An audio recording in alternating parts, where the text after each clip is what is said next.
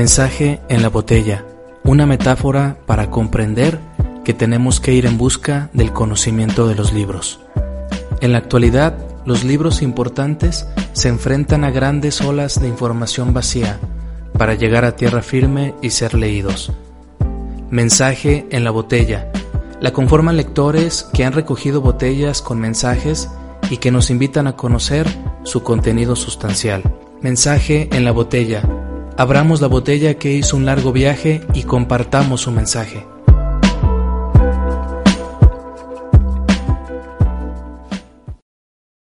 ¿Cómo están mis amigos y amigas de Nota del Autor? Las notas que necesitamos. Quien les saluda, Jaime Gómez Castañeda, fundador de este espacio. Pues bienvenidos y bienvenidas nuevamente, aunque ya lo dije en la introducción, a este podcast del desarrollo y el crecimiento personal. Estamos en la sección Mensaje en la botella, esta sección que he creado ya tiene un poquito más de dos años para la promoción de la lectura y hacer de este mundo un mundo de lectores. Yo he comentado repetidas veces que cuando se lee un libro ya no se es el mismo o la misma. Hay cambios interesantes en, nuestra, en nuestro sistema conceptual, en nuestro comportamiento. Bien, pues en esta ocasión, para economizar el tiempo, tengo el libro que ustedes están viendo en su pantalla, quienes nos ven por Jaime Gómez Castañeda YouTube y quien por podcast, pues le platico. Se llama esta fuente Minimalismo para una vida con sentido, de los escritores Joshua Fields y Ryan Nicodemus, editorial Kairos. Y bueno, pues la portada de este libro es eso, muy minimalista está en blanco y negro y están los dos escritores mirando hacia un punto, sonriendo, se les ve felices. Amigos y amigas, eh, ¿quiénes son estos dos personajes, Joshua Fields y Ryan Nicodemus? Fíjense que les hablo un poquito del contexto de cómo llegó esta obra a mi playa, esta botella con mensaje a mi playa, hablando metafóricamente, para luego enfocarme a quiénes son estas personas. Hace un par de meses eh, yo ponía a mis estudiantes de quinto semestre un documental que se llama así, minimalismo, dentro de la materia que le llamamos diseño de plan de vida, cuyo propósito es eh, pues escribir metas, dibujar un futuro, dibujar un destino y llegar a la autorrealización. Es una materia que yo la considero muy importante a la edad de 15, 18 años porque sienta las bases para desarrollarnos como personas. Es como una semillita que sembramos para luego hacerla germinar durante el camino de la vida. Creí conveniente ponerles este documental que me, me lo encontré en Netflix, Minimalismo, no con la idea de orientarlos a, esta corriente ideológica o a este estilo de vida minimalista. Yo he sido muy claro con ellos y con ellas al decirles que no trato de, reunir adeptos, sino simplemente eh, analizar otras formas de vivir, otras formas de estar en el mundo, contrastarlas con lo que yo quiero a futuro y bueno, pues en una de esas tomo lo bueno, lo positivo de lo que se me presenta. Pues ha sido una gran sorpresa para ellos encontrarse con este documental de minimalismo, porque les hace reflexionar mucho en torno al materialismo, al concepto de felicidad, las compras, la moda, etc. Bien, y poquito menos de dos meses me encuentro otro documental que se llama em, Menos es más, de los mismos autores, Joshua y Ryan. Y yo dije, caray, ¿será el mismo? Pues me doy dando cuenta que el primer documental que les puse de minimalismo dura aproximadamente una hora cincuenta minutos y este último es una versión más sintetizada y abarca 50 minutos. Recomiendo más este segundo documental más reciente, creo que se publicó el año pasado y está muy apegado al libro que yo les voy a compartir. Bueno amigos y amigas, En los documentales pueden verse a estas dos personas contando su historia, básicamente, y cómo ellos llegaron a convertirse en minimalistas, a adoptar este estilo de vida. Son dos chavos de 30, 31 años de edad que enseguida les voy a platicar conforme vaya compartiendo los temas que a mí me llamaron la atención de este libro. Son dos chavos que tomaron decisiones radicales, eh, pero hay que dejarlo también en claro. Las tomaron cuando se suscitaron varias, em, varios acontecimientos en su vida. Trabajadores en el área de ventas que ganaron mucho dinero y se dieron un estilo de vida de lujo. Ellos son norteamericanos.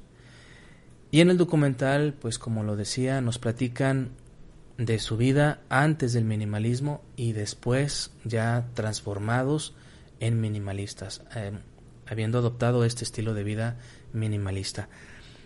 Amigos y amigas, ¿por qué leer este libro?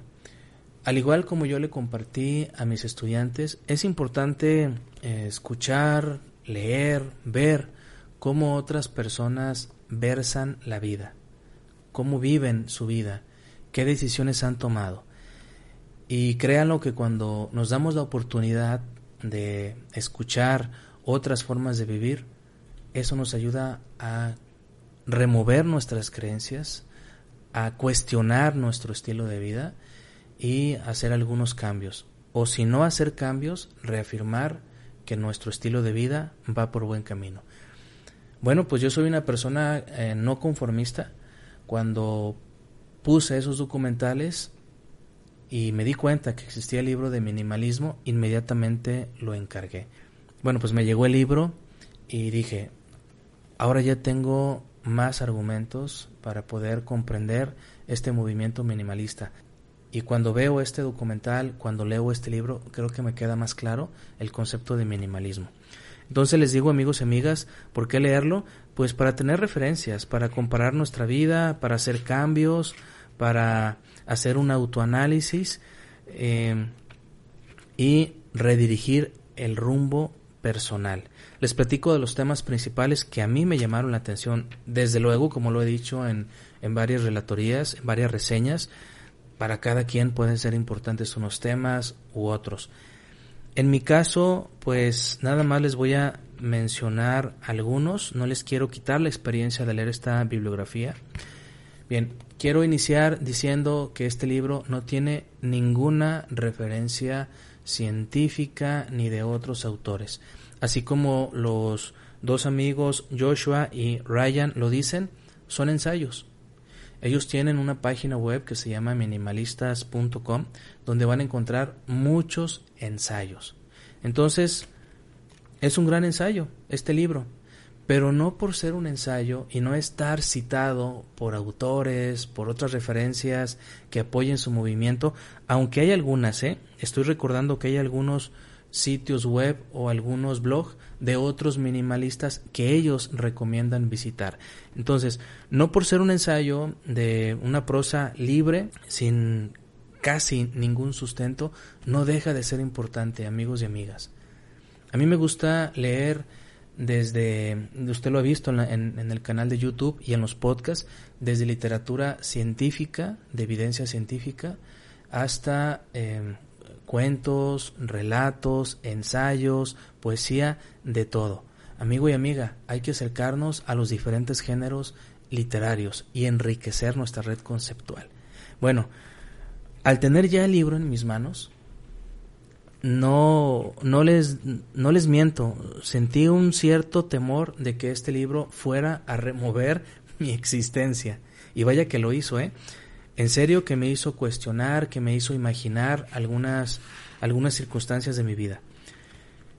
Bueno, sumario o índice. Tenemos un prólogo, una breve introducción sobre los minimalistas, sobre este libro. Enseguida un capítulo que se llama Nuestra llegada, donde ellos te cuestionan, ¿eres feliz? ¿En qué basas tu felicidad? ¿Qué tiene que ver la felicidad y la satisfacción? Fabricar satisfacción y eh, relata cómo estos dos chicos eh, vivían un estilo de vida lujoso, súper lujoso, con salarios muy buenos que les permitía tener casas de lujo, autos de lujo, todo absolutamente de lujo. Y comparten en este nuestra llegada cómo ellos eh, se vuelven muy materialistas, porque de adolescentes creían que ganando una cantidad X de dólares podían ser felices. Llegó un punto en sus vidas en que tienen todo, absolutamente todo, y no son felices.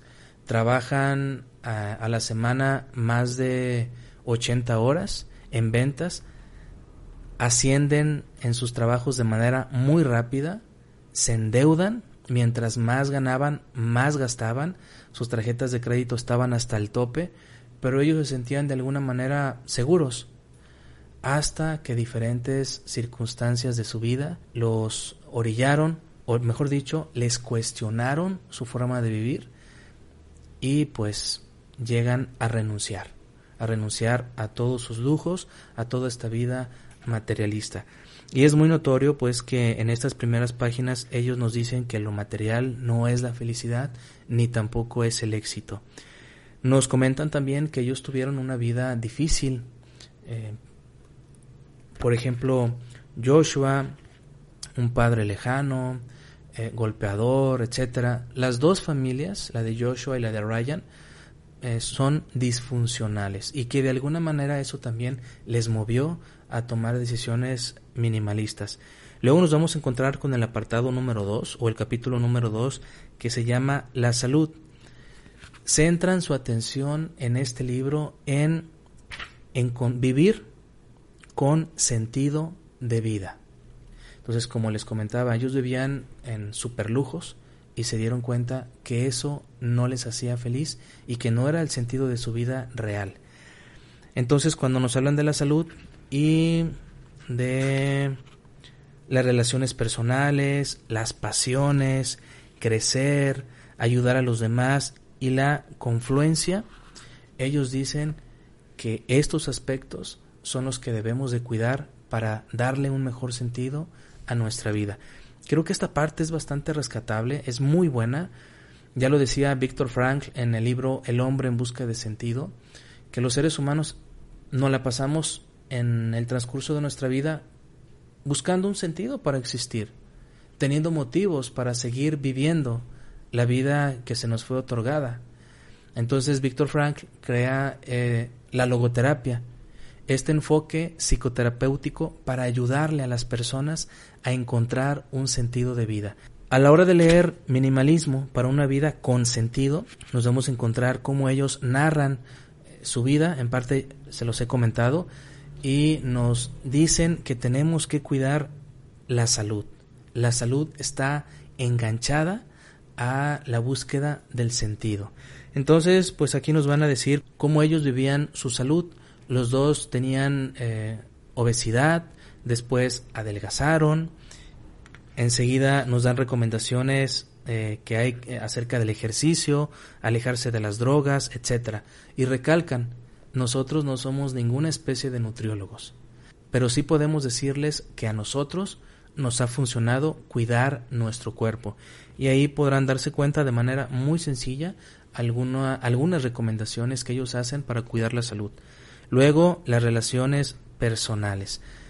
Es muy padre encontrar en este capítulo algunos ejercicios que ellos recomiendan, como por ejemplo, haz una lista de amigos prioritarios, de amigos secundarios y ve descartando aquellas personas que no le abonan sentido a tu vida. Al final te vas a quedar con tres o cuatro amigos. Luego nos vamos a encontrar con las pasiones otro capítulo interesante para vivir con sentido. Y nos dicen lo que ellos creían que les apasionaba y lo que después descubrieron que era su pasión. También nos vamos a percatar que la gente con pasión es gente común y corriente. No es gente extraordinaria.